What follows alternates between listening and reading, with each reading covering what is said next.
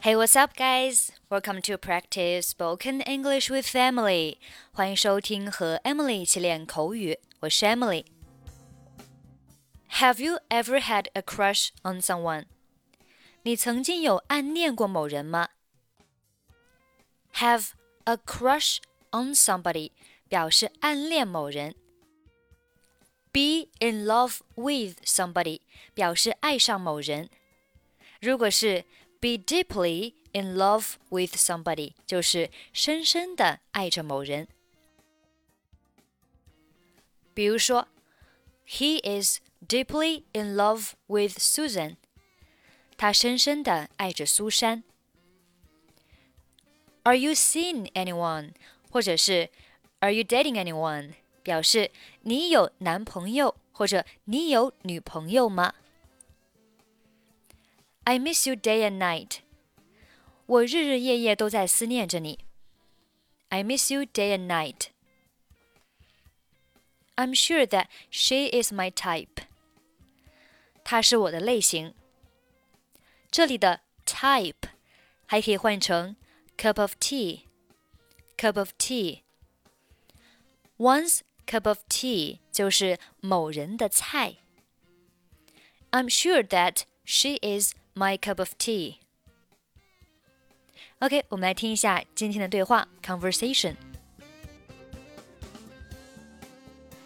杰西卡，我有话想和你说。Jessica, I need to talk to you. 你想说什么？What do you want to say? 你现在有男朋友吗 ？are you dating anyone at present?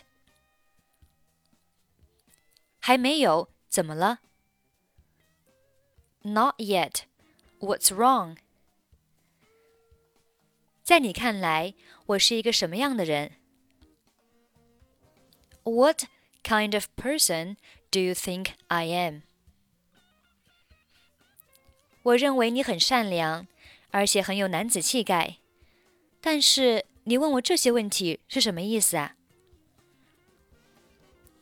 I think you're kind, and what's more, you're masculine.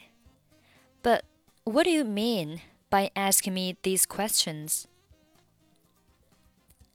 因为你是我见过的最善良的女孩，我已经喜欢你很长时间了。Because you are the most kind girl that I've ever seen and I have a crush on you for a long time.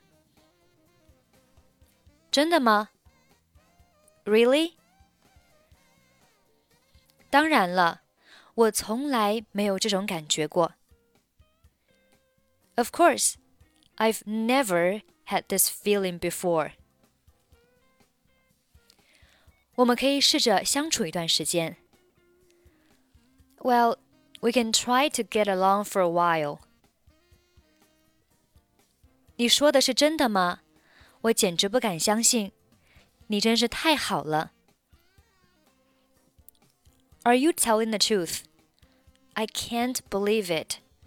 That's very kind of you. Jessica, I need to talk to you. What do you want to say? Are you dating anyone at present?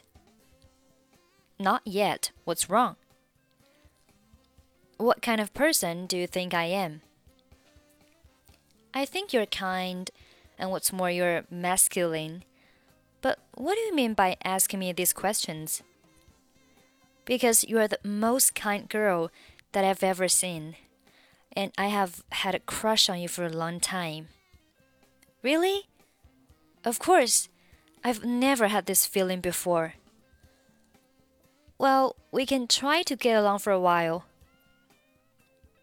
Are you telling the truth? I can't believe it. That's very kind of you. Okay, that's pretty much for today. 关注微信公众号“英语主播 Emily”，在公众号里回复“节目”两个字，即可加入本期节目的跟读版本以及语音打分。I'm Emily. I'll see you next time. Bye bye.